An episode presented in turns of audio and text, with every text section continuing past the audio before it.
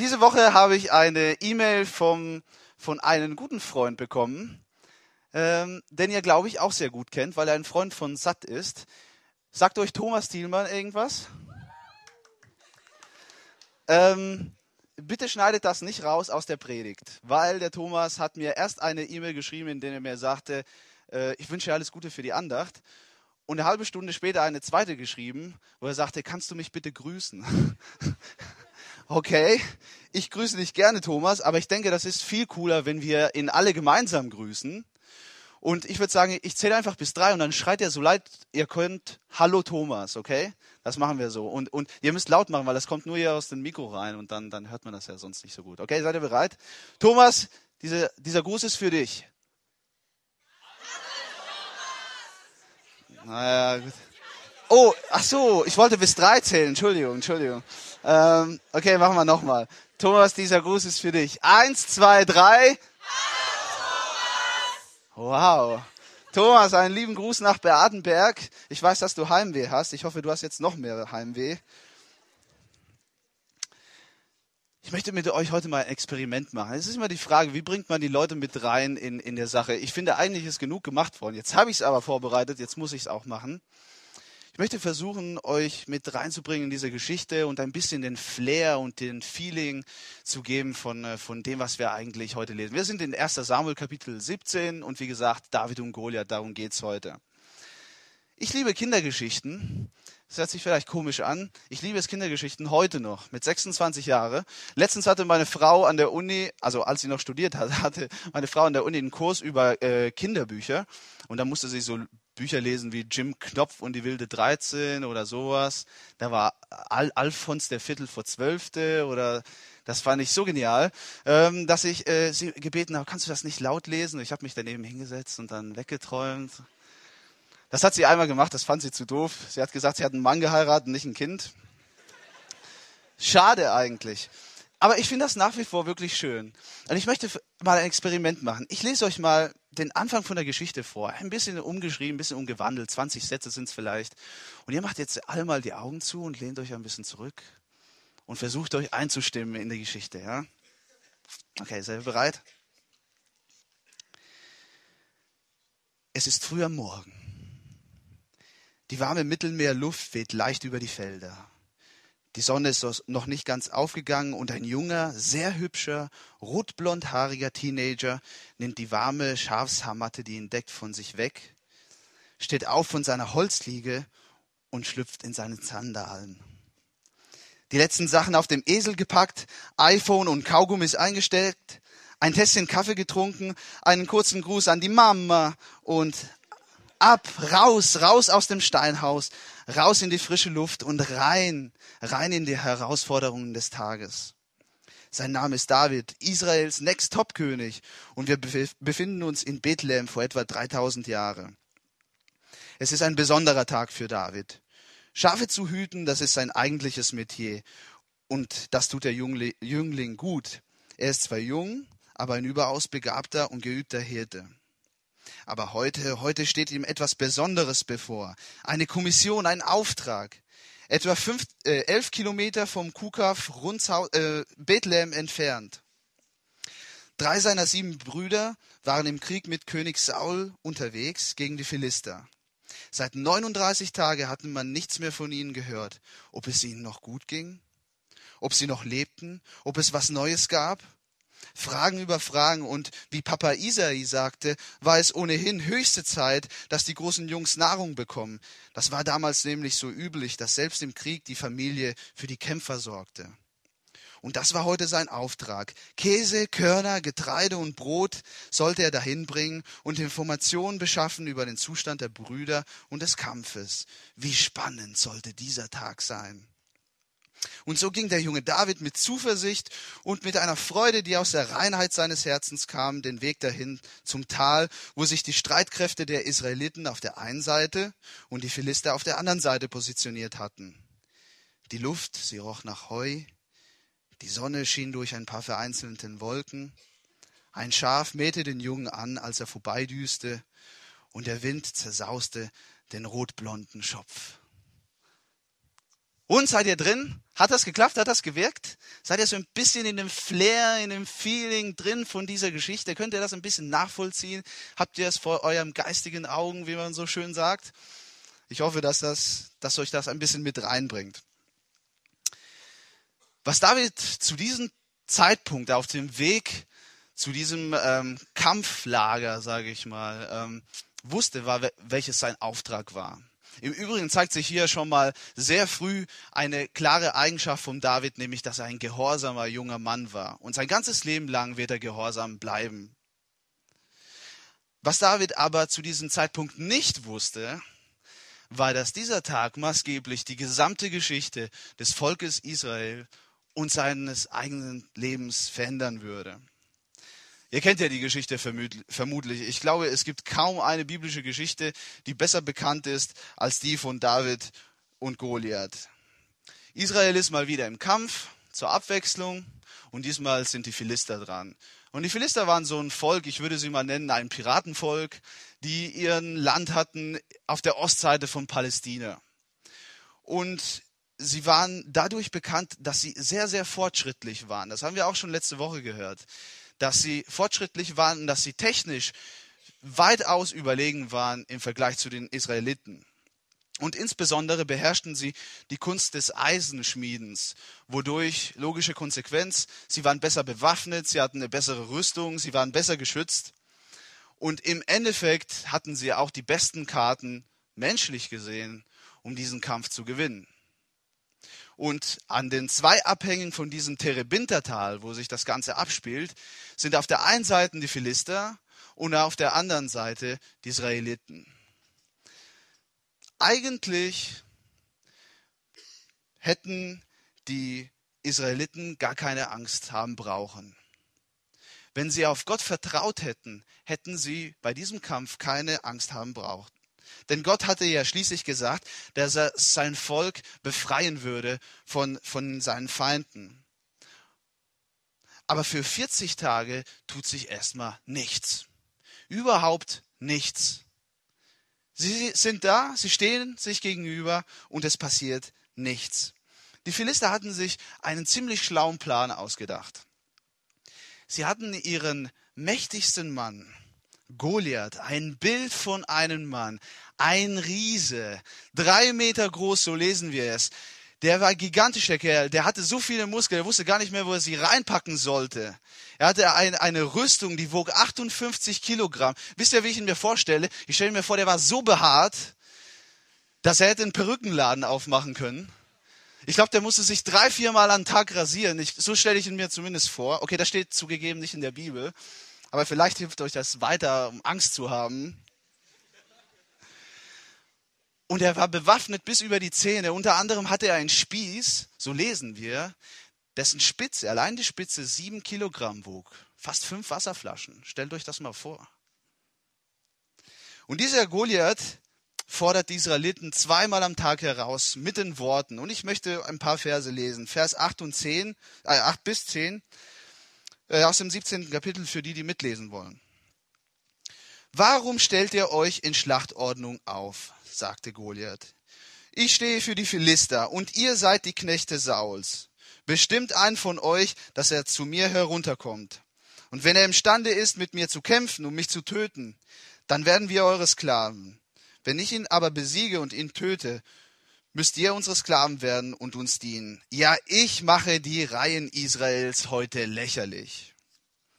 Das nenne ich mal auf gut Deutsch Spott und Hohn. Und das war ein, man beachte das Wortspiel, ein Riesenproblem für das Volk Israel. Und die Israeliten, sie erschrecken sich. Und sie flüchten, wenn dieser Mann kommt. Sie sind voller Angst und schreien sozusagen, was werden wir bloß tun? Guckt ihn euch an, wie der aussieht. Was werden wir bloß tun? Keiner wollte kämpfen. Keiner wollte die Herausforderung annehmen. Selbst König Saul, der ja eigentlich ein Anführer sein sollte, der ja eigentlich Entscheidungen treffen konnte und sollte, selbst er hat Angst und tut das, was er in Problemsituationen am allerbesten konnte, nämlich nichts. Das war Saul. Und wie die Geschichte weitergeht, das kennt ihr vermutlich, ist nichts Neues. David kommt da an, sieht diese Szene und kann es einfach nicht aushalten, dass sein Volk und sein Gott so verhöhnt werden und geht zu Saul und sagt, ich möchte kämpfen. Und er kämpft tatsächlich und das Unglaubliche an der ganzen Geschichte, und das macht diese Geschichte erstmal so unglaublich toll und so wahnsinnig schön, ist, dass David auch gewinnt gegen diesen Riesen Goliath. Was ebenfalls erstaunlich an dieser Geschichte ist, ist, dass sie nicht nur mit zwei, drei Sätze abgehandelt wird, so wie ich das jetzt gerade gemacht habe. Nein, diese Geschichte, die wird bis ins kleinste Detail erzählt. 58 Verse Zeit nimmt sich Gott, um diese ganze Geschichte zu erzählen. Und sie ist voller Informationen, voller Details, voller, voller Einzelheiten. Wenn du zu Hause bist, liest ja die Geschichte mal durch. Du wirst staunen, wie viele Kleinigkeiten da stehen. Und die Frage, die man sich stellen kann, ist erstens, warum erzählt uns Gott diese Geschichte? Und zweitens, warum so viele Details? Warum so viele Einzelheiten? Warum so viele Pekuliaritäten? Warum um aller Welt geht Gott auf die Merkmale der Persönlichkeiten ein? Manchmal auf die Kleinigkeiten in der Erzählung. Warum nimmt er sich die Zeit dafür? Warum erzählen, was David seinen Brüdern bringen sollten? Warum erzählen, wie viel die Rüstung von Goliath äh, gewogen hat? Wie viel, warum erzählen, dass David fünf Steine am Bach geholt hat? Und warum erzählen, dass David verhöhnt wurde von seinem Bruder, bevor er zum Kampf ging? Warum eigentlich?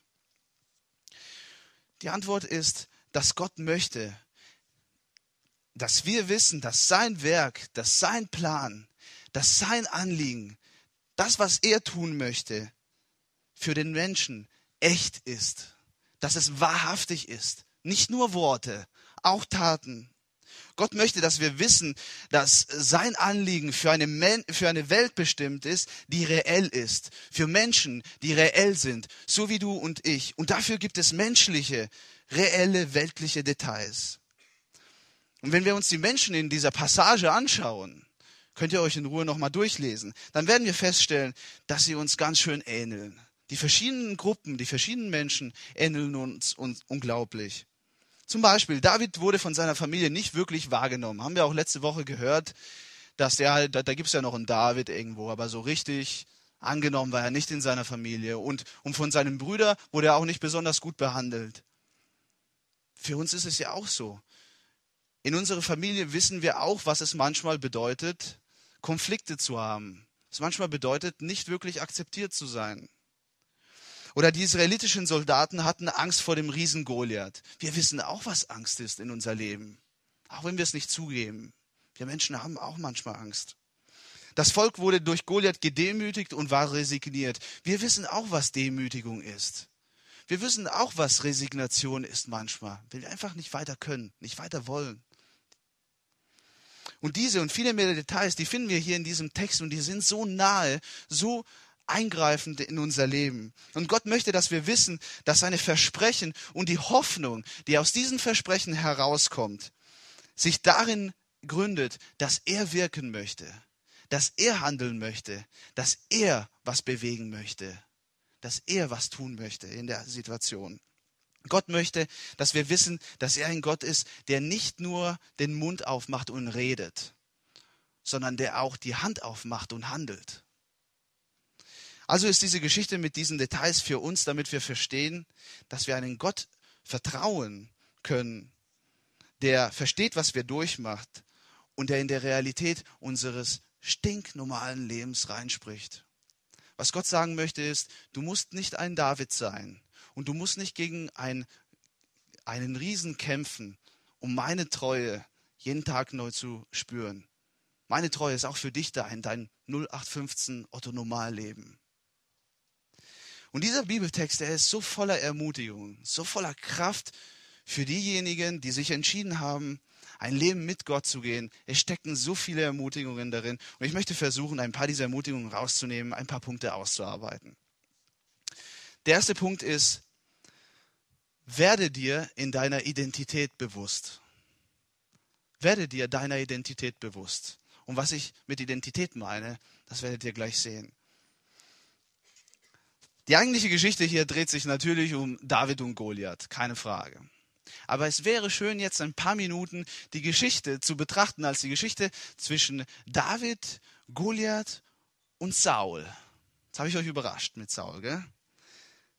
Denn dieser Kontrast zwischen diesen zwei Männern, David und Saul, der ist unter diesen Umständen, zu diesem Zeitpunkt, im Angesicht dieses Übels, was Goliath war, die, es könnte kaum größer sein, dieser Kontrast. Zwei komplett unterschiedliche Menschen, die vor demselben Problem stehen. Ein Riesenkontrast. Jeder von uns lebt gewissermaßen auf der Grundlage oder in dem Bewusstsein seiner eigenen Identität. Ich handle im Endeffekt, je nachdem, wer ich denke oder wer ich weiß, der ich bin. Je nachdem, wer ich bin, so handle ich auch. Jeder geht die alltäglichen Herausforderungen im Leben an, indem er im Hinterkopf hat, wer er eigentlich ist, welches seine Identität ist. Ich mache mal ein ganz blödes Beispiel. Ich bin in Italien geboren und aufgewachsen und war 19 Jahre lang in Italien. Ich bin ein sehr stolzer Italiener, das wisst ihr ja.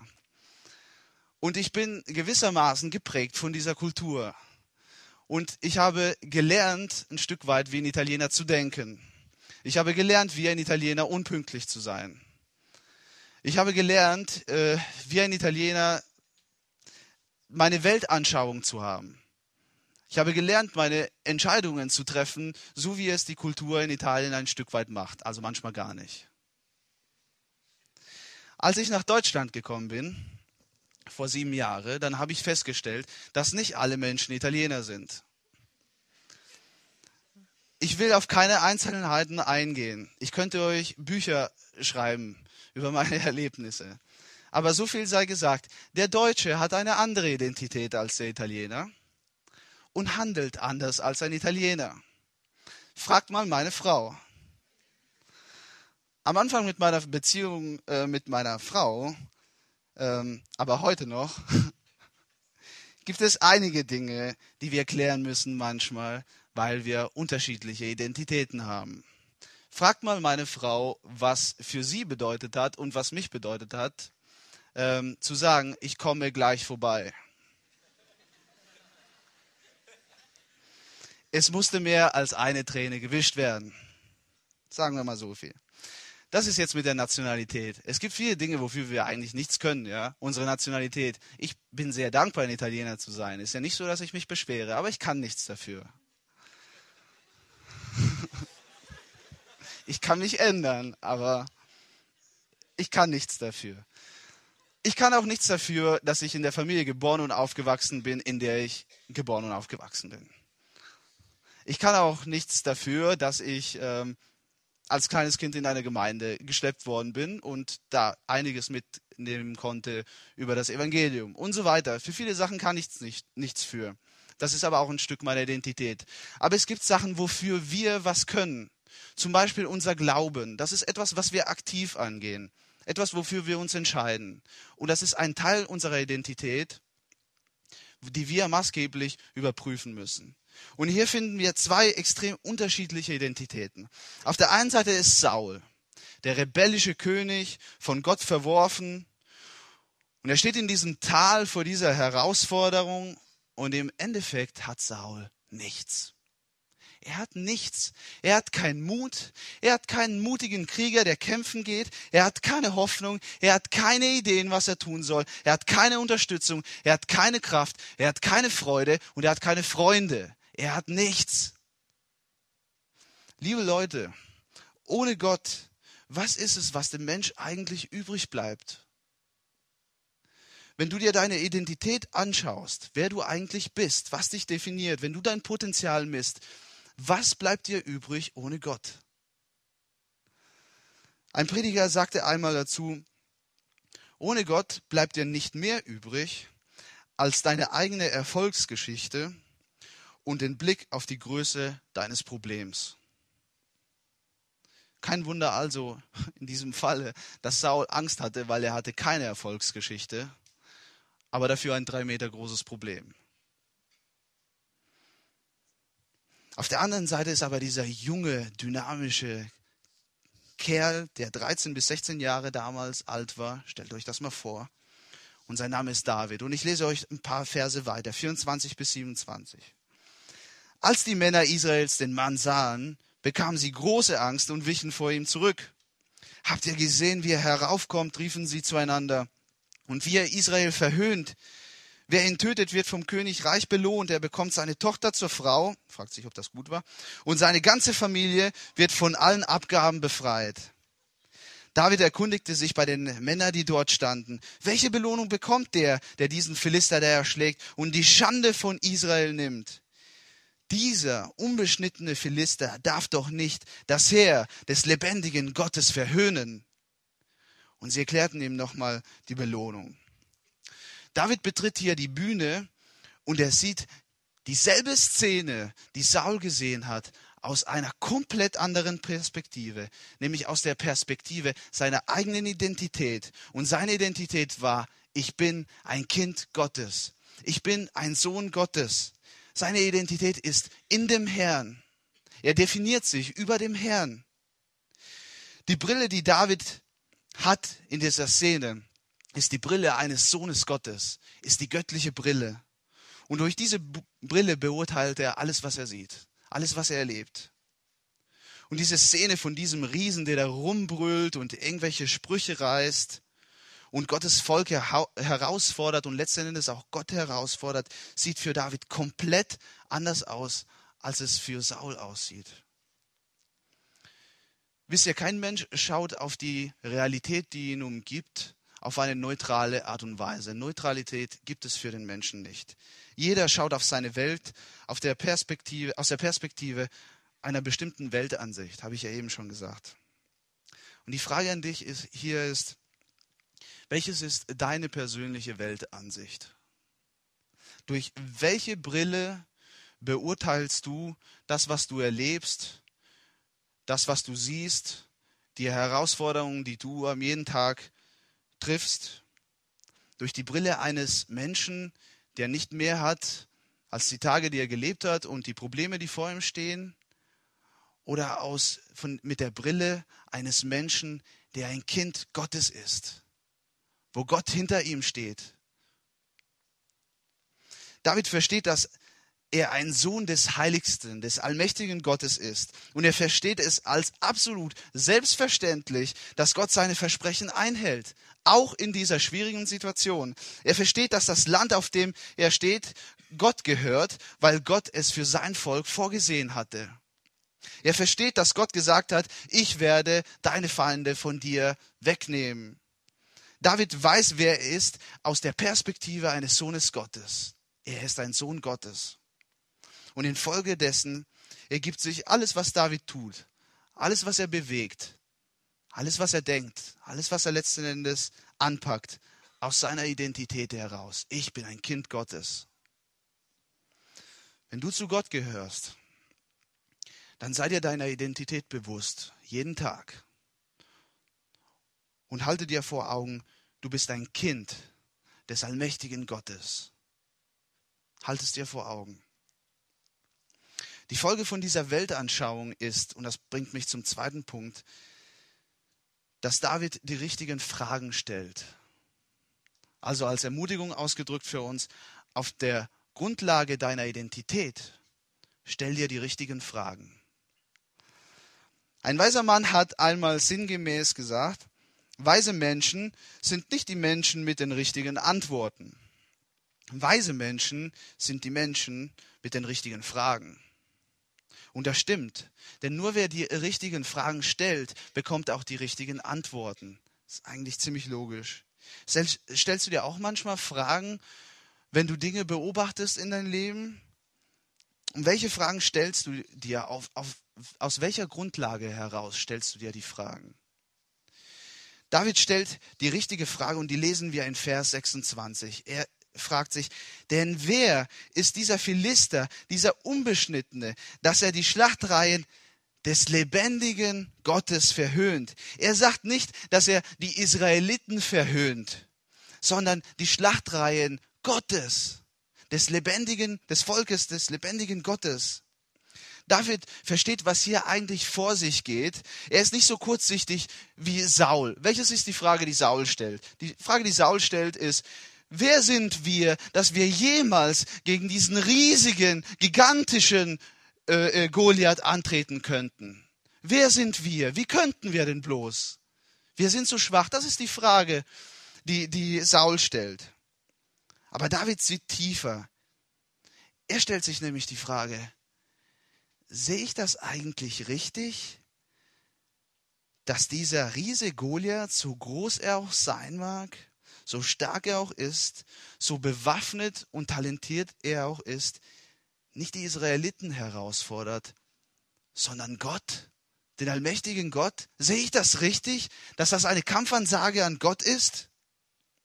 David kapiert die, der, den Hintergrund dieser Kampfansage und auf einer so unglaublich süßen und bewegenden, bewegenden Art und Weise ist dieser junge Hirte, der im Kapitel davor gar nicht wahrgenommen worden ist und, und im Kapitel danach, also in diesem hier, noch ausgelacht wird von seinem eigenen Bruder und verhöhnt. Er ist zutiefst beleidigt, dass Gottes Name öffentlich verleumdet wird. Er kann das nicht ertragen. Es tut ihm weh, es macht ihm wütend. Stellt sich die Frage, sehe ich das richtig? Mein Gott wird verhöhnt. Ist es bei dir und mir auch noch so, dass wir verletzt sind, wenn wir die Sünde wachsen sehen, sei es um uns herum oder in unser Herz selbst? Wenn wir Gottes Name verhöhnt sehen, um uns herum oder in unser Herz, wenn Gottes Name beleidigt wird, tut das weh? Tut das immer noch weh? Hat es jemals wehgetan? Es sollte uns wehtun. Es sollte uns zutiefst wehtun. Und das sollte es, weil dadurch, durch die Verhöhnung unseres Gottes, das ein Angriff ist an alles das, was unsere Identität ausmacht, an unser Ein und alles, an alles das, was unser Leben ausmacht. Es sollte uns wehtun. Und David ist hier so unglaublich liebenswürdig, so süß. Dieser junge Kerl, er kann seine Klappe einfach nicht halten. Und das soll er auch gar nicht. Er sieht hier aus seiner Identität heraus etwas, was nicht stimmt.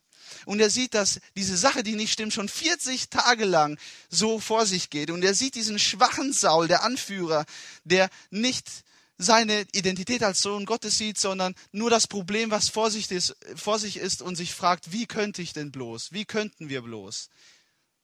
Und er sagt, das kann, nicht, das, das kann es nicht sein. Und das ganze Volk leider mit dem König Saul tut es auch nicht anders. Und David stellt sich eine komplett andere Frage auf der Grundlage seiner Identität und kommt zu einem anderen Schluss. Und im Vers 32 sagt er, keiner soll den Mut verlieren. Das ist seine Schlussfolgerung. Seine Identität bringt ihn zu der Frage, sehe ich das richtig? Und seine Schlussfolgerung ist, keiner soll den Mut verlieren. Gottes Volk soll nie gelähmt sein.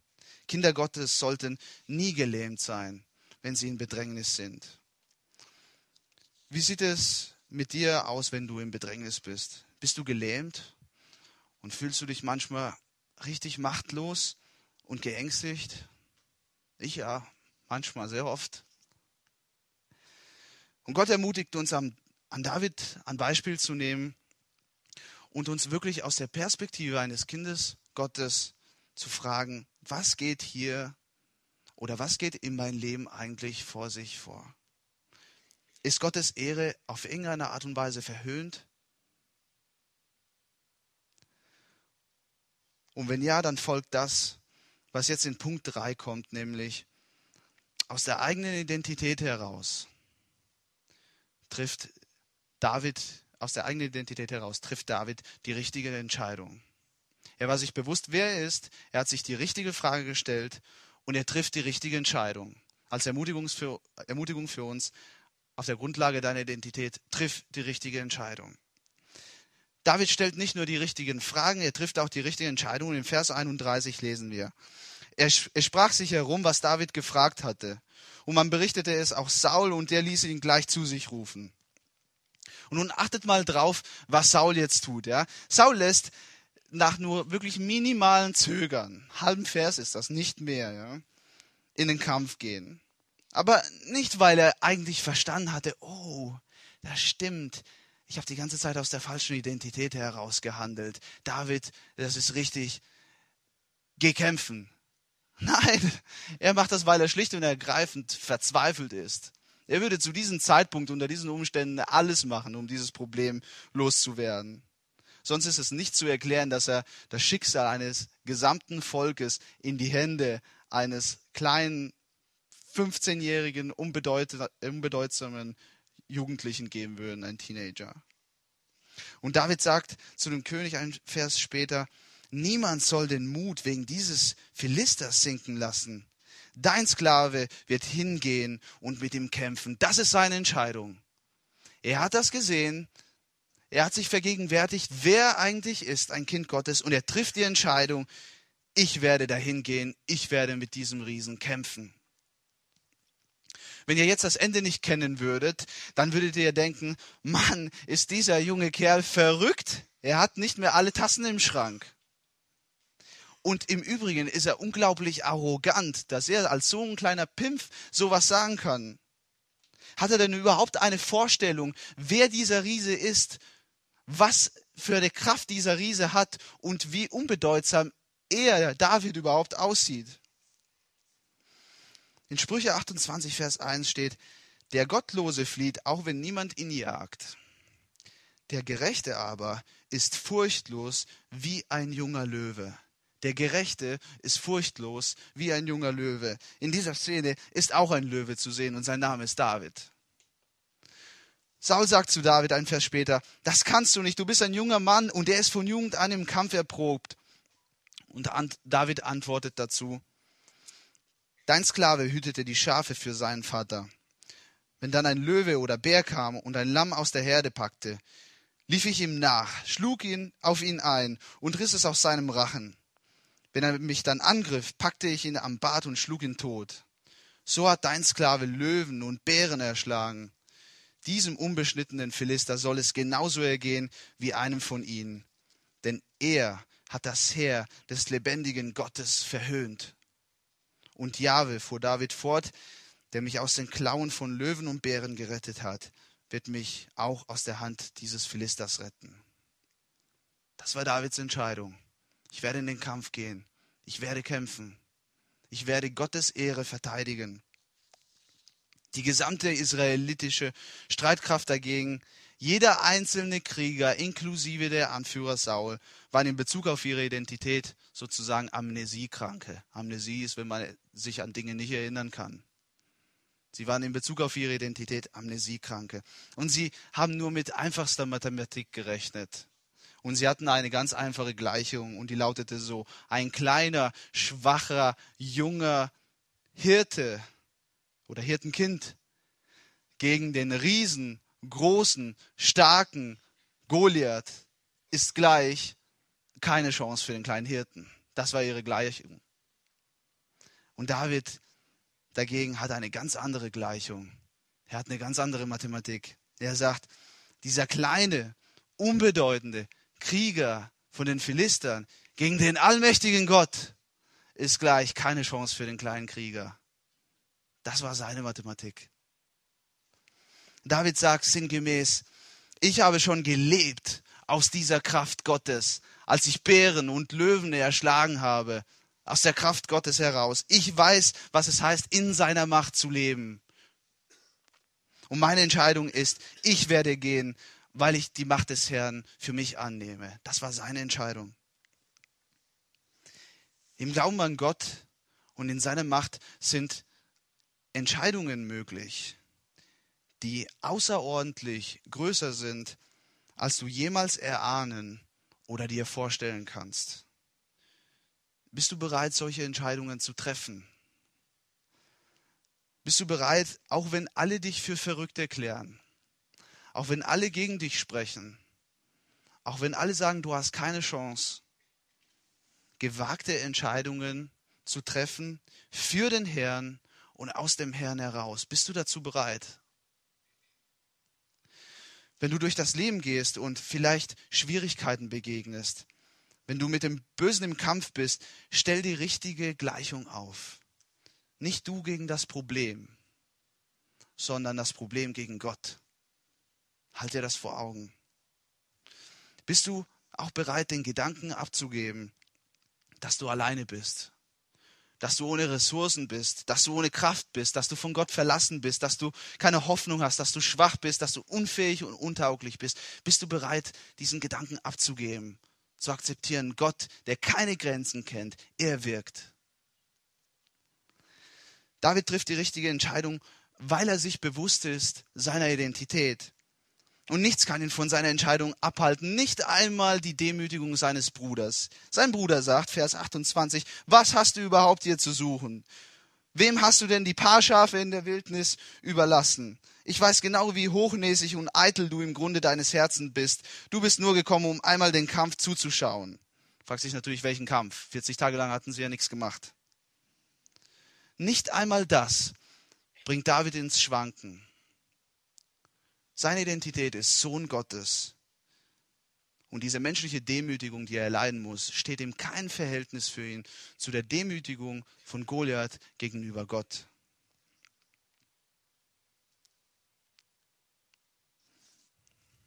Wie sieht es bei dir aus? Manchmal ist es auch so, dass in den eigenen Reihen Leute dagegen sprechen und sagen, du kannst nicht glauben, dass dein Glaube so weit geht. Du kannst so etwas nicht bewegen. Und David beweist uns hier, doch, es geht schon. Selbst wenn ich Gegenwind aus den eigenen Reihen bekomme, ich bin dazu gerufen, die richtige Entscheidung auf der Grundlage meiner Identität zu treffen.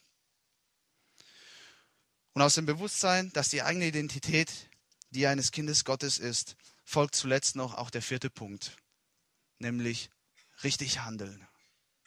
Das erste war, sich der eigenen Identität bewusst zu werden als Kind Gottes und infolgedessen die richtigen Fragen stellen, die richtigen Entscheidungen treffen und dann auch richtig handeln. David trifft nur die richtigen Entscheidungen. Es bleibt nicht nur bei ich will, ich werde im Kampf gehen, sondern er tut es auch. Verse 38 bis 40. Saul gab David seine eigene Rüstung, zog ihm den Brustpanzer an und setzte ihm einen Bronzenhelm auf. David hängte sich Sauls Schwert über die Rüstung und machte ein paar Schritte, doch der war es nicht gewohnt. Ich kann darin nicht gehen, sagte er Saul, zu Saul. Ich habe es noch nie versucht.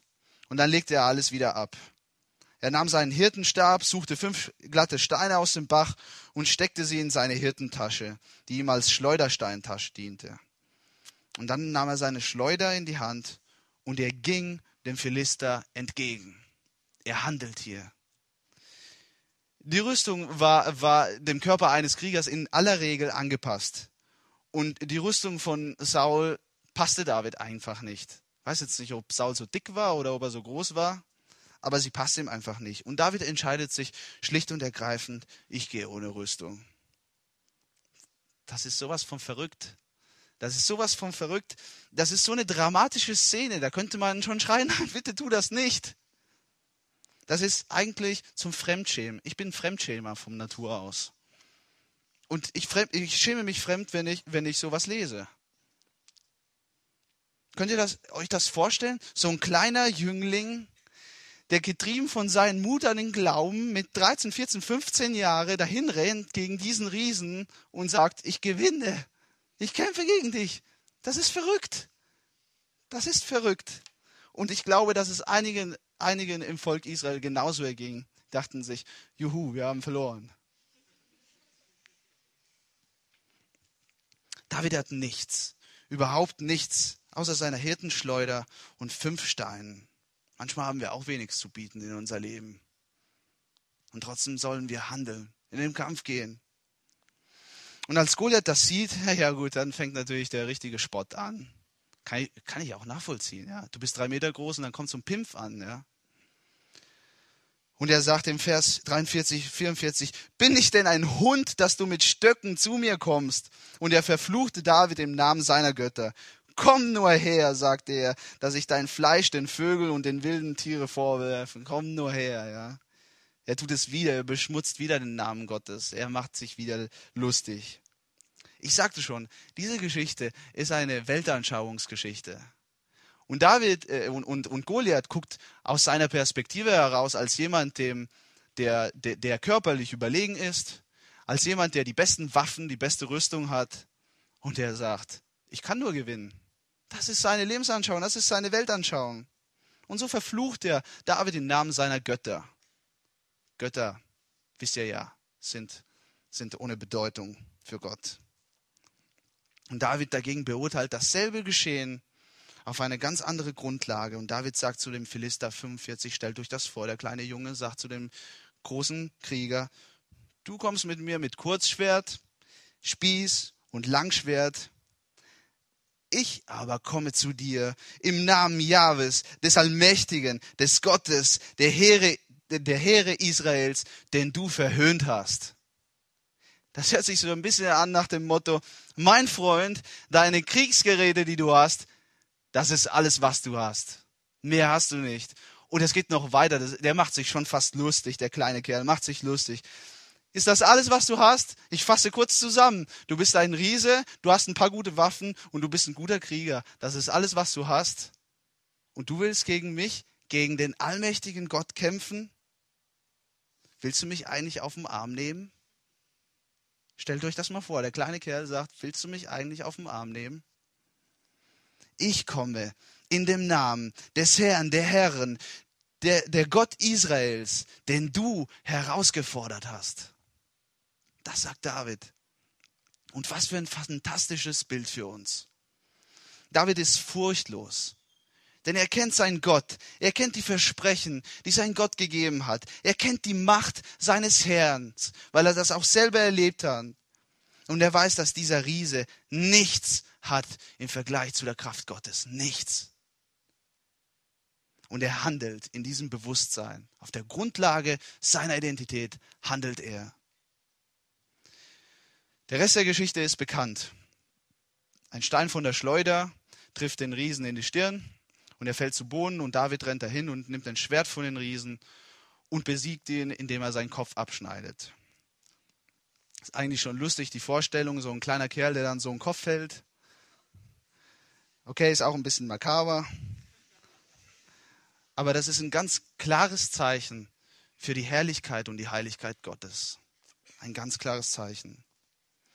Wie handelst du? Aus welcher Grundlage heraus? Handelst du überhaupt? Wenn du ein Kind Gottes bist, dann tue es wie David. Stell dir die richtigen Fragen. Triff die richtigen Entscheidungen und handle richtig. Vielleicht sitzt du hier und denkst, hey Steffo, ich glaube an Gott, und ich habe auch um Vergebung meiner Sünden gebetet und Jesus auch gebeten, in mein Leben zu kommen. Und ich habe absolut kein Problem äh, mit, mit der Treue Gottes gegenüber David und, und Mose und Josef und Abraham und wie die guten Männer alle hießen. Und ich verstehe auch, dass Gott einen Plan für sein Volk hatte. Aber was ist eigentlich mit mir? Ich bin kein David. Ich kann keinen Riesen bekämpfen. Was ist eigentlich mit mir? Wie wirkt sich das eigentlich in mein Leben aus? Nun, Gott hat diese Versprechen seiner Treue auch für dich gegeben. Dieselben Versprechen, die für David gegolten haben, gelten auch, gelten auch für dich. Diese Versprechen sind persönliche Versprechen, die Gott an jeden macht, der an ihn glaubt. Es sind Versprechen, die auch für dich gültig sind. Diese Versprechen sind erfüllt in der Person Jesu Christi. In 2. Petrus 1, Vers 3 steht, in seiner göttlichen Macht hat Jesus uns alles geschenkt, was zu einem Leben in der Ehrfurcht vor ihm nötig ist. Und wir haben es dadurch bekommen, dass wir ihn kennengelernt haben, ihn, der uns in seiner wunderbaren Güte zum Glauben geführt hat. Und deshalb frage ich dich heute Abend nochmal, wie David, wenn du zu Gott gehörst, Lebst du aus deiner wahren Identität heraus? Lebst du mit Mut? Lebst du mit Hoffnung? Lebst du mit Freude? Lebst du mit Enthusiasmus? Mit Begeisterung für den Herrn? Lebst du ein nach außen offenes Leben? Oder ist dein Leben gekennzeichnet durch, ich nenne es mal, geistliche Schüchternheit und Ängsten und Sorgen und Entmutigungen und Depressionen? Lebst du auch jeden Tag in diesem Bewusstsein?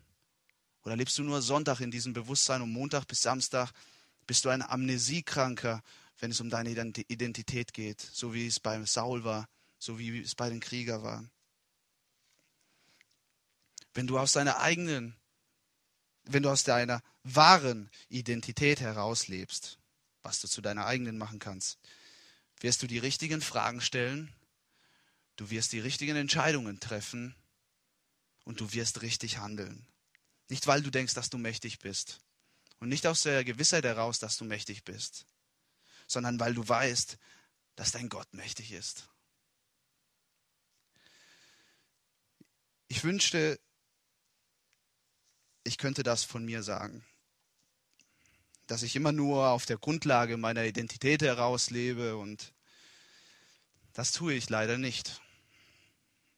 Ich weiß, was es bedeutet, ein Saul zu sein oder ein, einer dieser Krieger, die nur das Problem vor Augen sieht. Und es gibt Momente, wo ich vergesse, wer ich eigentlich bin. Und es gibt Momente, wo ich vergesse, wer Gott eigentlich ist. Und es gibt auch Momente, wo ich vergesse, zu was Gott eigentlich, was Gott eigentlich möglich ist. Es gibt Momente, wo ich schwach lebe und wo ich furchtsam bin, wo ich mich überfordert fühle. Aber das ändert nichts an der einen Tatsache. Ich weiß, ich bin ein Kind Gottes. Möge uns das Vorbild von David helfen, ein Leben zu leben mit dem vollen Bewusstsein, dass wer an Gott geglaubt hat und Jesus in sein Herz reingelassen hat, ein Kind des allmächtigen Gottes, Gott ist und dass er aus seiner Macht heraus leben darf. Amen.